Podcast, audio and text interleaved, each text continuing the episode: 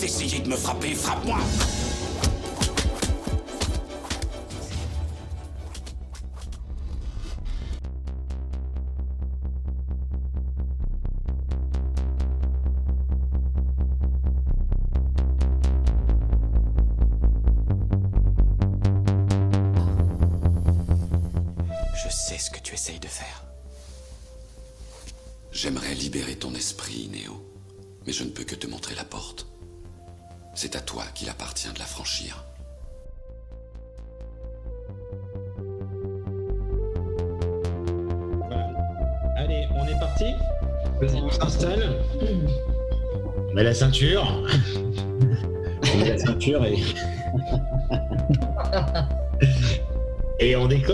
Attention, je te promets pas un atterrissage en douceur, mais en même temps, euh, c'est peut-être le moment où euh, tu vas pouvoir sentir euh, que tu es en lévitation, que tu es dans le flow. Aujourd'hui, nous parlons du flow et bonjour sur le.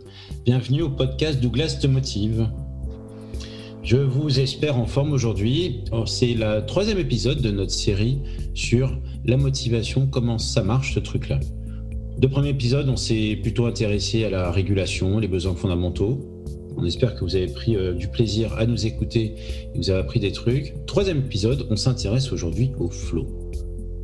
Pour euh, continuer notre série, j'ai toujours mes compères, Cédric et Eric. Bonjour messieurs. Bonjour à tous. Bonjour à tous. Et nous accueillons aujourd'hui une invitée exceptionnelle, Catherine. Bonjour Catherine. Bonjour Douglas. Nous avons la chance que Catherine nous suive euh, à la radio depuis maintenant un an. Et donc, euh, on a trouvé ça sympa d'inviter Catherine et venir avec toi, Eric, euh, nous poser des questions sur comment ça fonctionne ce truc-là, ce mystère, la motivation. On est parti? Allez, on est parti pour le décollage. Allez.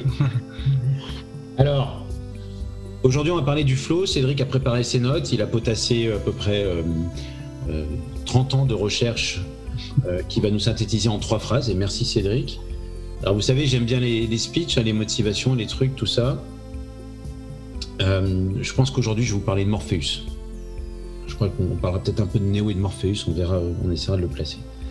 Alors, on va commencer comme la dernière fois. Cédric, le flow, c'est quoi? Alors le flow, bah, ça va être simple, ça va être en une seule phrase, une 30 ans de recherche en une seule phrase. C'est l'engagement optimal dans une activité, à tel point que rien ne semble avoir d'importance en dehors de cette activité. En gros, c'est être à fond dedans, en quelque sorte. Voilà, merci, au revoir. C'est super intéressant, Cédric, euh, d'être à fond dedans. Mais euh, j'ai l'impression que. Alors, on va parler plutôt travail, on est bien d'accord. hein. Ouais, J'ai l'impression que beaucoup, beaucoup de, de- de personnes sont à fond dedans dans le travail, non? Mais ils sont pas forcément dans le flow. Comment on peut faire la différence selon toi? Alors, entre être à fond dedans et être. Enfin, tu veux faire une différence entre être à fond dedans dans le travail ou dans Ouais. des gens qui sont pas forcément à fond dedans? En fait, le, le flow, on est vraiment dans une, activi- dans une, dans un- dans une activité qu'on va appeler autotélique. Donc, autotélique, ça veut auto, euh, c'est soi-même quoi. Télos, je crois que c'est le but, il me semble, en grec, latin euh, ou langue assimilée. Donc, c'est l'activité entreprise sans autre but qu'elle-même. C'est-à-dire, on est vraiment dans le pur travail. Et on avait vu, du coup, euh, dans un épisode précédent, que vous pouvez avoir une motivation plutôt euh, extrinsèque à régulation identifiée, on va dire, euh, intégrée au niveau du travail. Donc finalement, il y, a des, il y a des raisons un peu extrinsèques, un peu externes à nous, qui font en sorte qu'on va travailler. Donc être dans le flow dans le travail, on peut avoir certaines activités dans le flow, mais tout le temps dans le flow dans le travail, je pense c'est épuisant, au bout d'un moment, on tombe par terre. Donc euh, c'est vrai que c'est quelque chose qu'on peut avoir de temps en temps. Quand on est vraiment euh, intéressé par ce qu'on fait, quand on est euh, pile poil dans la- dans- dans l'intervalle entre, entre nos compétences et euh, la progression en compétences finalement. Mais c'est difficile d'avoir cet état tout le temps de flow. Par exemple, lire un livre, on peut lire 600 pages en étant à fond dedans, et ces 600 pages, on va les lire euh, sur 3-4 heures euh, en étant dans un flow quasiment constant. Parce que l'activité, on voulait lire ce livre, personne ne nous a obligé à lire le livre. On est dans l'activité entreprise sans autre but qu'elle-même, dans, un, dans quelque chose d'autotélique. Il y a même des personnalités qui sont qu'on peut considérer comme autotéliques, qui aiment se mettre à fond dedans justement. Donc ça, c'est encore autre chose. D'accord. Alors, je me permets de, de- de poser la question. Euh, quand les personnes travaillent hein, et qui euh, mettent de côté ou qui repoussent leurs leurs tâches au dernier moment et qui n'ont pas d'autre choix de, bah, de le faire puisqu'ils se retrouvent au dos au mur, est-ce que ça, ça fait partie aussi du flow selon toi? Alors dans le flow, on est plus associé à une motivation intrinsèque pour le coup. On est vraiment lié à quelque chose qui est lié au plaisir. Donc quand on se sent obligé de faire quelque chose, forcément, on quitte directement la motivation intrinsèque. On va aller dans l'extrinsèque, limite à, à régulation introjectée, voire externe, et on va se sentir obligé de le faire. Donc l'activité en elle-même, euh, on va pas, on va pas vouloir la faire juste pour l'activité euh, comme elle est. quoi. C'est pas, pas comme lire un livre ou comme regarder un film de ciné ou comme si on voulait faire du sport pour, pour avoir juste le sentiment de, vouloir courir, de vouloir s'amuser. Ou là, est vraiment dans l'activité autotélique. De devoir faire quelque chose, là, c'est plus du tout dans, la, dans, le flow, on n'est plus du tout dans la motivation intrinsèque ou autodéterminée. Ok, d'accord, je comprends. Et, et, par rapport à tout ça, Catherine, est-ce que toi, le flow, ça te parle dans ton activité, dans ton quotidien? Euh, oui, oui, ça me parle parce que je passe de, de, de stade. Euh, alors, je, travaille en indépendante, donc euh, sur sur des sujets très divers puisque je fais de la correction et donc mes mes sujets changent, on va dire tous les trois quatre jours, je change de sujet. Et, euh, et, oui, il y a des par moments dans le travail. Euh, alors hum, finalement, je rebondis un peu sur ce que vous disiez et je me posais la question de savoir si euh, finalement d'avoir très peu de temps pour faire une tâche, est-ce que euh, ça peut aussi faire partir du, du flow, c'est-à-dire pas hum, pas de se dire il me reste peu, très, il me reste peu de temps, pardon, mais euh, j'ai très peu de temps pour pour le faire parce que je sais que moi j'aime bien travailler euh, avec très très peu de temps. Et, euh, et voilà ça m'arrive très régulièrement. C'est pour ça que j'ai souvent du travail parce qu'on me demande des délais très courts. Bon bref ça Cédric tu, tu me rediras après. Mmh. mais euh, dans mon activité oui ça me parle parce que je fais des choses euh, est-ce que, est-ce que dans, le, oui, dans, le, dans le, certaines de mes tâches, j'ai l'impression que c'est très fluide finalement. C'est très euh, voilà, ça se fait, euh, ça se fait tout seul et il y a et en effet cette notion d'engagement, je la, je la ressens, euh, je la ressens dans mon travail, oui. D'accord, ok, très bien. Alors, tu vois, en écoutant Catherine, Cédric, mm. ça me fait penser quand même il y a une notion de stress et d'ennui. Est-ce qu'on est entre les deux? Comment, comment ça se joue à ce niveau-là? Bah C'est ça, bah, le flow, on est vraiment au niveau de ce qu'on appelle le décalage optimal. Donc le décalage optimal, c'est être face à une tâche qui est un peu difficile, juste un peu difficile, un peu plus difficile de ce qu'on a l'habitude de faire. Par exemple, la contrainte temporelle, je ne sais pas si ça peut en faire partie, ça dépend des personnes aussi. Et donc, nos compétences entrent dans ce champ de ces difficultés. Ça veut dire qu'on va monter en compétence, on va réussir à, faire quelque chose d'un peu plus difficile. Donc, on sera un peu plus dans le flow. Il y a vraiment des graphiques, euh, des figures assez connues. On a vraiment, euh, euh on abscisse l'anxiété en ordonnée, enfin plutôt l'inverse, on abscisse l'ennui en ordonnée l'anxiété. Et au centre, on a le flow, en quelque sorte. Donc, c'est vraiment quand on est pile entre les deux, si euh, la tâche n'est pas, n'est pas assez, euh, n'est pas, enfin, c'est, pas un challenge assez, assez fort dans nos compétences, on va s'ennuyer, on va se désengager. Si au contraire c'est trop stressant que c'est au-dessus de nos compétences, pour différentes raisons, bah là ça va nous stresser, donc on va être moins dans la tâche. Du coup. Et ce qui est intéressant, c'est que le flow, pour, rejoindre ce que disait Catherine, c'est qu'on est au croisement entre la perception vraiment de personnelle d'une tâche à accomplir, c'est-à-dire euh, chacun voit la difficulté d'une tâche comme, comme il le sent, comme il ressent, et c'est en croisement avec la perception personnelle de ses propres compétences. Est-ce que je peux mettre en pratique mes compétences dans cette tâche? Est-ce que je peux monter un peu en compétences pour euh, évoluer puis euh, euh, pouvoir accomplir cette tâche plus facilement? Donc tu le disais Catherine, bah, toi tu aimes bien la contrainte temporelle, le côté bah, je, suis, pressé par le temps, parce que peut-être que tu peux mettre en avant tes compétences à ce niveau-là, et donc du coup tu vas, tu vas monter en compétences en réussissant une tâche dans un temps limité par exemple. Ça veut dire que dans le, le, la notion de contrainte, on, a, on a enfin, depuis tout à l'heure, euh, elle, elle, est ressortie plusieurs fois. Il y a une forme de contrainte pour accéder au flow. Il y a une contrainte d'apprentissage, une contrainte de temps, il y a une contrainte. Euh... Bah, je suis assez prudent avec ce genre de mot en fait, hein, avec le mot de ouais. contrainte, parce que c'est vrai que le contrainte, on va tout de suite rentrer dans quelque chose, on est obligé de le faire. Donc c'est un cadre, en fait, hein, ouais, plutôt ouais, plus un cadre. Ouais. Tu vois, j'ai l'impression qu'il y a quand même, euh, on, on, se donne les conditions euh, d'être un peu en lévitation. C'est-à-dire, je reprends l'exemple de Catherine, euh, il me reste trois jours, allez, je me mets à fond dedans, et tiens, ce truc-là, allez, je me mets le challenge, et parce qu'on on, s'est lancé dans un truc, il y a une espèce de, de cadre, une, cadre contraignant qui nous force un peu à, à, à, faire et à non plus réfléchir. Il y a ça aussi. Parce qu'on prend du plaisir dans ce cadre. C'est ça qui est, qui, est, qui est, important dans le flow aussi, c'est que la notion de plaisir. On, on, prend, on prend un kiff à réaliser ce travail en très peu de temps. Euh, et Csikszentmihalyi, qu'on n'a pas cité parce que forcément euh, c'est un nom compliqué à dire pour nous, il parle de, vraiment de, de, du flow comme la, comme la psychologie de l'expérience optimale. Donc optimale, c'est-à-dire on n'a pas vraiment de contraintes quand on a l'expérience optimale. On s'en impose, mais avec, on prend avec plaisir. On relève le défi en quelque sorte. Il y a un peu cette idée-là aussi.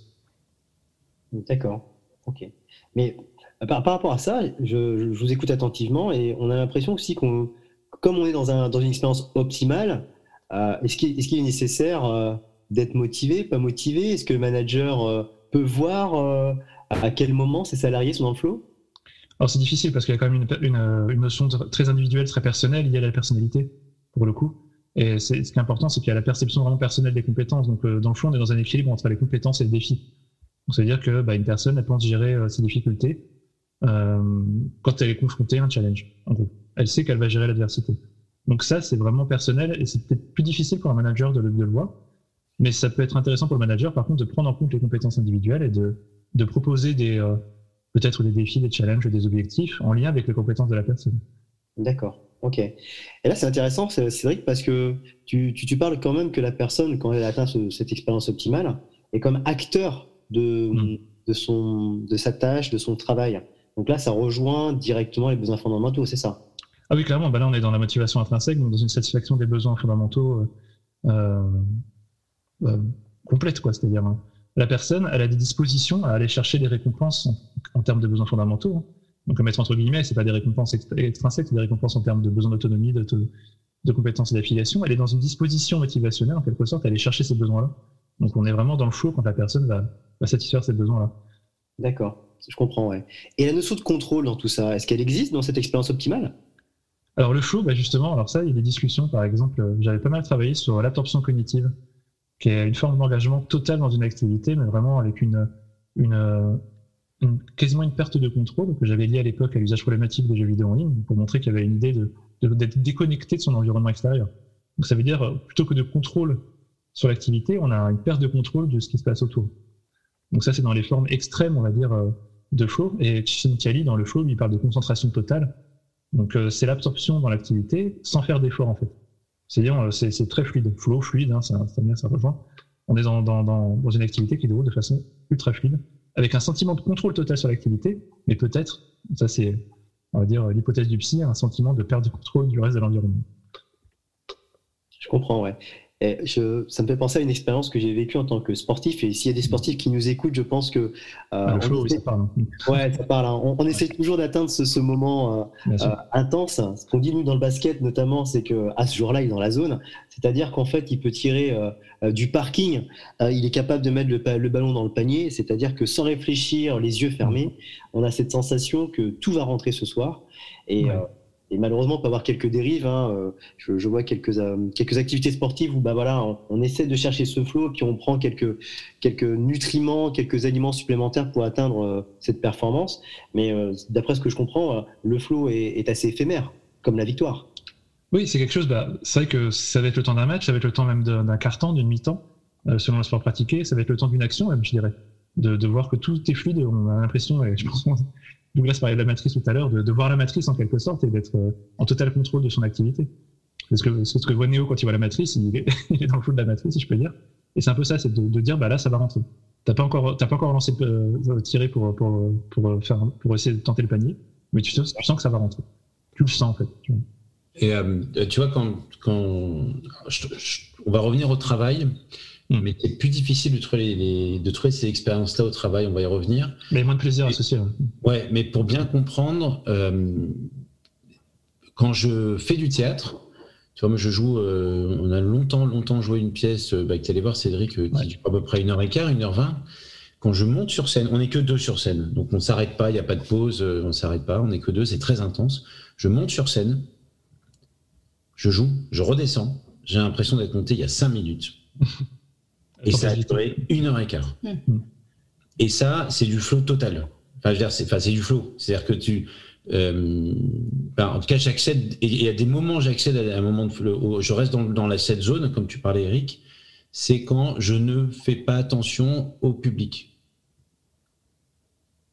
Parce qu'on est dans le théâtre, euh, vous ouais. savez, il y, y, a ce qu'on appelle le quatrième mur, donc on joue. Mmh. Et, et euh, on n'est pas dans du stand-up où on a fait tomber ce fameux quatrième mur, donc où, avec lequel on a en interaction avec le public. Et donc, on donne à ce public cette, cette, cette, euh, cette intense concentration d'être deux personnages qui sont, euh, qui s'imaginent être dans une maison, dans une cuisine, dans un jardin, je ne sais pas. Et, et, et là, j'ai l'impression de vivre des expériences de flow. Et donc, tu as ce sentiment de temps, d'altération du temps. Je crois que ça en fait partie, non, Cédric? Oui, carrément, l'altération du temps. Euh, le temps passe vite quand on s'amuse, c'est un peu ça en fait. C'est vraiment ça l'idée. Et c'est quand tu es dans l'apprentissage, dans, dans, l'amusement, dans, dans, la maîtrise de tes compétences, dans le contrôle total de ce que tu es en train de faire, bah là tu prends, tu prends un cliff énorme et tu vois plus ce qui se passe en termes de temps, en termes d'extérieur. Je pense que tu voyais, quand, quand, tu faisais ta pièce, tu voyais pas forcément les gens, peut-être que tu connaissais une ou deux personnes, mais tout de suite occulté. Mais c'est ça. Et ça fait penser aussi à un autre truc, euh, je vais rebondir là-dessus, puisque bah, tu n'étais pas tout seul quand tu quand allais sur les planches. C'est le, le, social flow, donc le flow social, qui, qui parle en sport. En termes de travail, ça peut exister aussi. En termes de musique, les cours de musique, par exemple.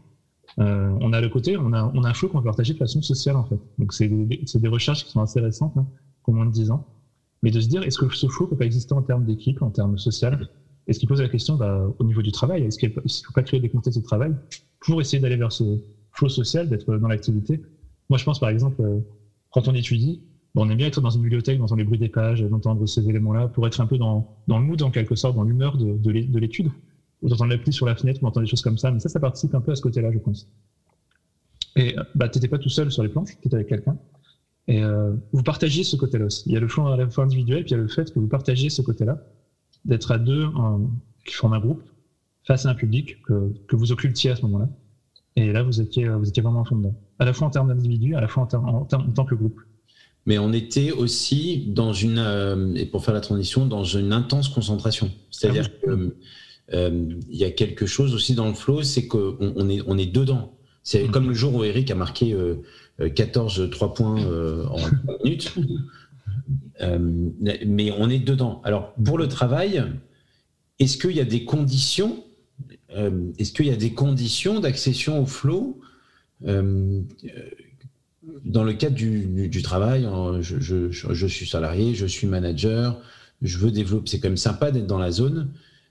Donc, on a, parlé de l'altération du temps. On a as beaucoup parlé de compétences. On a parlé de cadres un peu contraignants.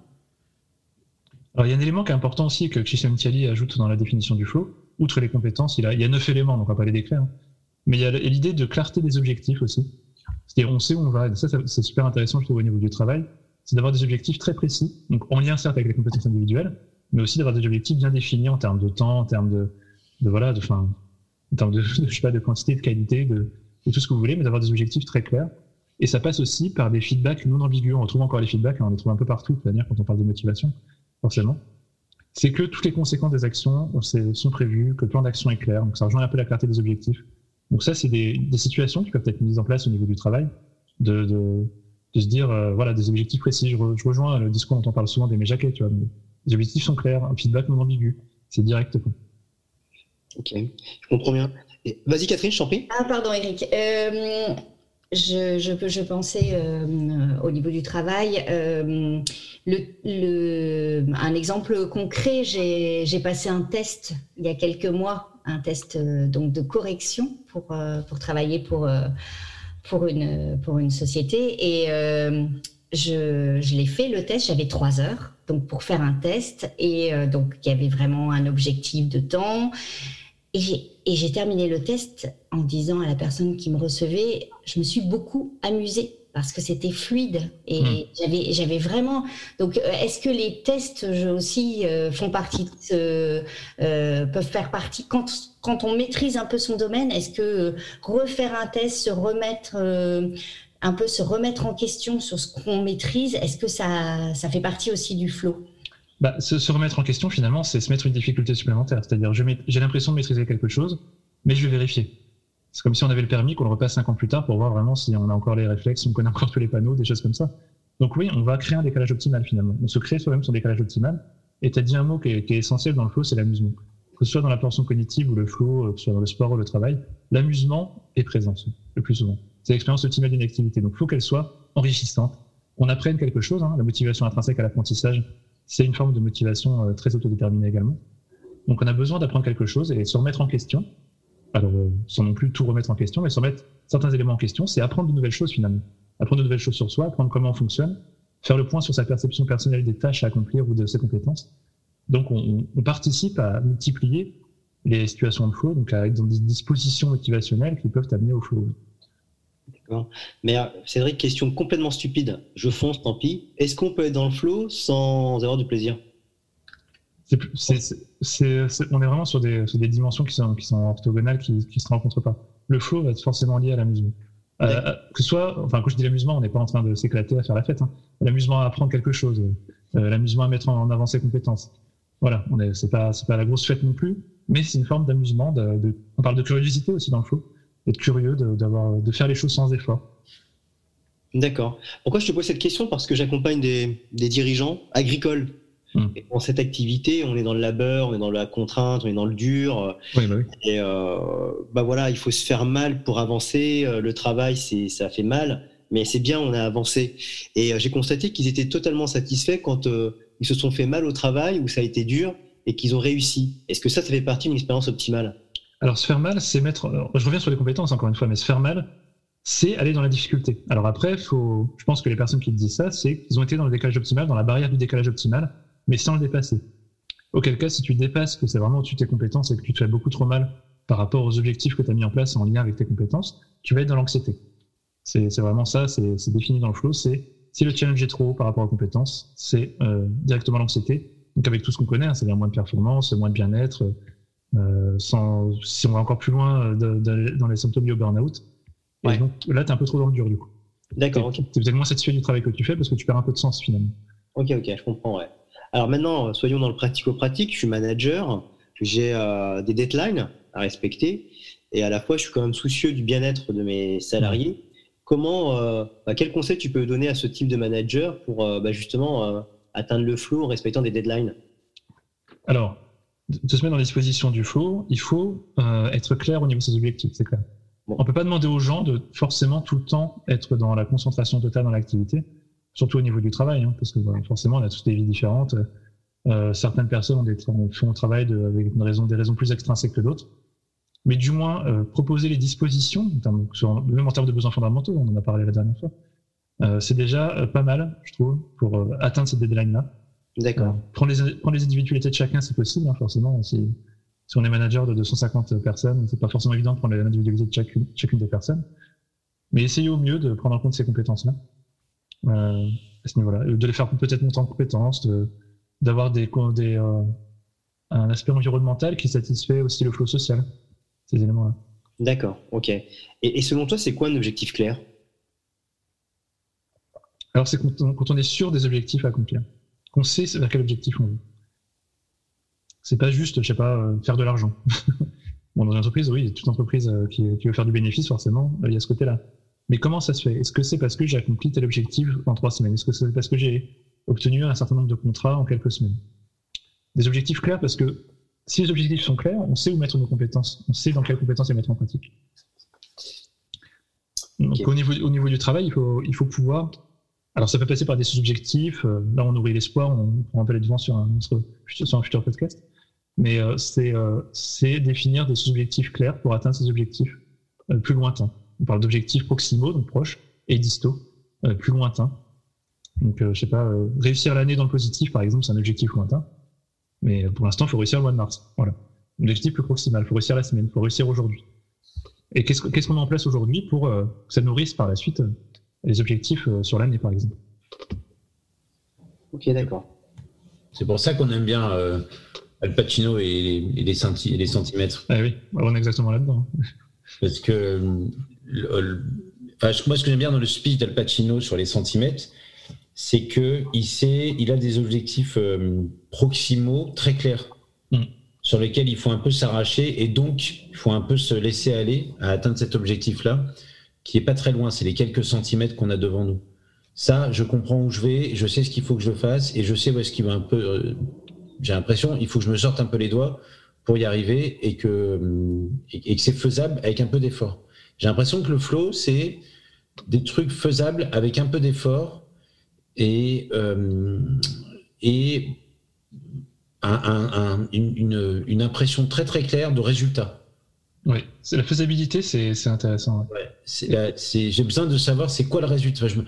Après, on revient souvent au sport, au théâtre, au truc, mais par exemple, quand j'ai fait en Ironman, j'étais dans le flow pendant, euh, pendant 14 heures, mais je savais que le résultat, c'est la ligne d'arrivée. Hmm on a besoin d'avoir vraiment une ligne d'arrivée. Et des fois, on pourrait avoir l'impression, dis-moi ce que tu en penses, Eric et Catherine, que en fait, les objectifs ne sont pas si précis que ça, les résultats euh, recherchés ne sont pas aussi précis que ça. Ouais, d'accord avec ça, avec toi. Mais euh, ça me fait penser à, à, ce que tu. Enfin, ton, ton, intervention me fait penser à une chose c'est qu'on a du mal peut-être aussi à, à, à, tracer le chemin. Ouais. Je sais pas. Bah, si on reprend Vygotsky, donc, euh, qui a beaucoup parlé euh, au niveau de deux zones de confort en quelque sorte, être dans le flow, c'est un peu sortir de sa zone de confort aussi. Dans, où on est en, en totale maîtrise, c'est atteindre un, un, peu quelque chose qui peut, un challenge un peu à l'extérieur de cette zone-là et euh, ça, peut être à l'aide de, quelqu'un aussi. Donc là, on s'en rend encore en plus. il y a les défis qui sont encore plus lointains et là qu'on peut pas atteindre du coup. Donc ça rejoint un peu ce côté-là d'essayer de, sortir un peu sa zone de confort aussi. Là, c'est super intéressant parce que euh, d'un point de vue management, d'un point de vue communication, on dit souvent aux gens mais sortez de votre zone de confort pour mm. réussir. Et ça fait peur, sortir de la zone de confort. Ah ouais, bien sûr, tout le monde veut rester dans sa zone de confort. Mais en fait, il faut voir, faut voir aussi à long terme, c'est-à-dire qu'est-ce que ça va faire sortir de ma zone de confort? Bah, Peut-être que je vais en baver une semaine ou deux, mais quelle est la, la conséquence positive? Parce que ta zone de confort, on ne pas ça pour rien, pour, euh, pour aller plus loin. Quoi. Ouais, mais alors, euh, l'injonction, je, je, vais tirer le, truc de, que raconte Eric, c'est en tant que manager, si j'ai quelqu'un sort de ta zone de confort, en fait, c'est complètement imprécis. C'est une espèce, c'est une injonction. Oui, exactement. C'est une injonction insupportable. Alors qu'en tant que manager, si je crée les conditions de sortir de la zone de confort, c'est-à-dire que je prends l'exemple, je, je prends l'exemple de Catherine, qui est manager de Douglas. Euh, pour me forcer à sortir de ma zone de confort, elle n'est pas obligée de me dire sors de ta zone de confort, mais me dire bah, ce truc-là, il ne sait pas encore le faire, et c'est pas très loin de ce qu'il sait faire, et donc je vais lui dire avec lui, on va assigner cet objectif-là sur lequel il, va être un peu déstabilisé, mais en même temps, il va apprendre, et je, là, je le, je, le fais rentrer dans une zone de turbulence sciemment. C'est ça. C'est mieux de le voir comme ça. Mais, maîtriser aussi, maîtriser Mais maîtriser. Ouais. Qu'est-ce que tu en penses, Eric? Non, mais c'est ça, bah, Vygotsky parle de zone proximale de développement. Donc c'est vraiment ça, c'est proximal, c'est proche. Une zone, voilà, c'est de monter en compétences, de, je sais pas, de contexte motivationnel, je sais pas. Mais de développement surtout. C'est ça l'idée. L'idée, c'est le but, c'est la croissance et le développement. C'est pas, c'est pas la mise, la mise en difficulté, quoi. Voilà. Et, et donc, faut pas être dans une recherche de mise en difficulté, mais c'est difficile d'apprendre, mais c'est pas délibéré de te mettre en difficulté. Ouais. Et moi, je trouve ça génial parce qu'en vous écoutant, j'ai l'impression, euh, d'entendre Arsène Wenger qui disait euh, avant qu'il parte d'Arsenal, moi mon, rôle de manager, c'est de faire enlever les peurs. Et c'est un peu ça quelque part. Donc en gros, il faut sécuriser le, salarié pour qu'il puisse sortir de sa zone de confort, qu'il puisse apprendre, pour qu'il puisse renforcer sa confiance, son estime. C'est un, c'est un cycle assez vertueux finalement. Exactement. Mais en tant que manager, on crée le contexte, mais on ne va pas non plus forcer parce que si on force, du coup, on perd le, le principe de motivation autodéterminée pour le coup. Bah, c'est alors, je parlais en introduction de, Morpheus dans, Matrix, hmm. et, il lui dit, alors j'ai repéré deux, trois phrases que je trouve plutôt sympas, ce côté un peu allez, euh, on y va. J'aimerais libérer ton esprit, Néo, mais je ne peux que te montrer la porte, c'est à toi qu'il appartient de la franchir. Libère-toi de tout, oublie la peur, le doute et la vraisemblance, libère ton esprit, Néo. Il y a un côté de libération quand même, le flow. Oui, bah c'est clair parce qu'on s'y libère de toute contrainte finalement. Quand on est à fond dedans, on s'y de beaucoup de contraintes, on s'y de beaucoup d'efforts. Alors, est-ce que Néo était dans le flow? J'en parlais tout à l'heure hein, quand il a vu la matrice. Morpheus lui a montré la voie. Néo, Néo vers la porte, et d'ailleurs qui, est très référencé dans le film, puisqu'il ouvre la porte One One, euh, qui est euh, la porte de l'élite en quelque sorte, la porte de l'élu, je veux dire. Pardon. Et c'est juste après qu'il peut voir la matrice, etc. Donc il y a toute cette métaphore qui est là de je te montre la porte, mais c'est à toi de sortir de ta zone de confort finalement, euh, ça, rejoint euh, ce que moi je peux vivre ou ce que vivent euh, beaucoup d'indépendants. nous, on sort de notre zone de confort en permanence. Ah bah on ne fait que ça tous les jours.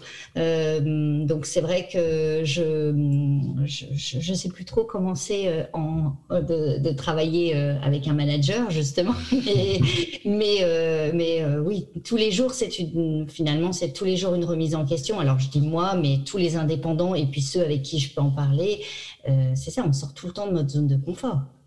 Ah, c'est clair parce que bah, tu te poses ton propre cadre finalement pour pour avoir ces situations de flow quoi. Mm. C'est inconsciemment, tu te payes tes sous-objectifs à toi-même, euh, tu te, tu te les clarifies toi-même. c'est ça aussi. Donc, en synthèse, si on veut prendre davantage de plaisir au travail, mm-hmm. Eric, tu compléteras euh, ce takeaway. Il y a un, euh, quel est mon objectif proximal? Quel est le résultat que je vais atteindre dans les, on va dire, aller dans, dans, dans, dans le mois? Quel est mm. le résultat? euh, Et est-ce que ce résultat nécessite que j'apprenne des choses nouvelles? Même si on a besoin de ces choses nouvelles, oui. On a besoin de ces choses nouvelles pour atteindre ce résultat. Mhm. Trois, euh, est-ce que cet objectif, j'ai l'impression qu'il y a quelque chose de pas négociable dans cet objectif. C'est un truc, euh, c'est une ligne d'arrivée, quoi. Il y, a, une ligne d'arrivée. Euh, et, quatre, bah, si je peux trouver des gens avec qui le partager ou le faire ou être dans un environnement où je peux le faire, ça va m'aider, c'est ça? Ça peut aider, oui. Ça, on, on est sur des recherches assez récentes, mais c'est quelque chose auquel personnellement, je crois, le flow social, ça marche. Eric, tu veux compléter cette Ouais, avec plaisir. Euh, avec plaisir, parce que je vous écoute avec attention et je réfléchis en parallèle.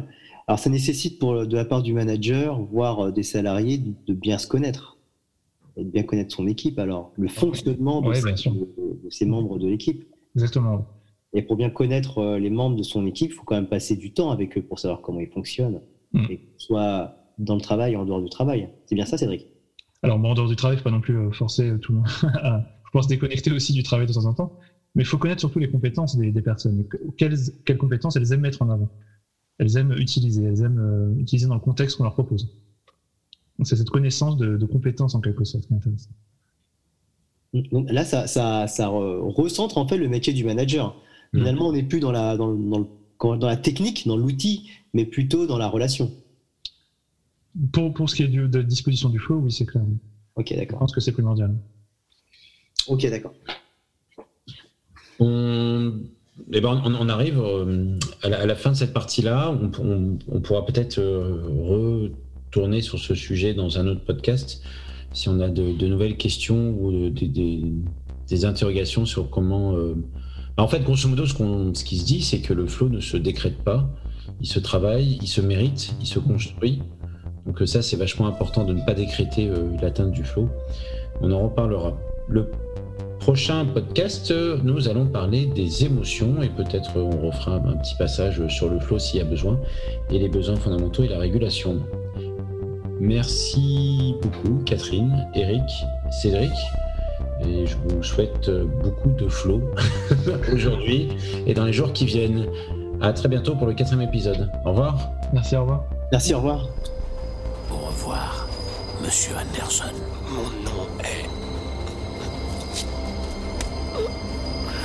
Est Néo.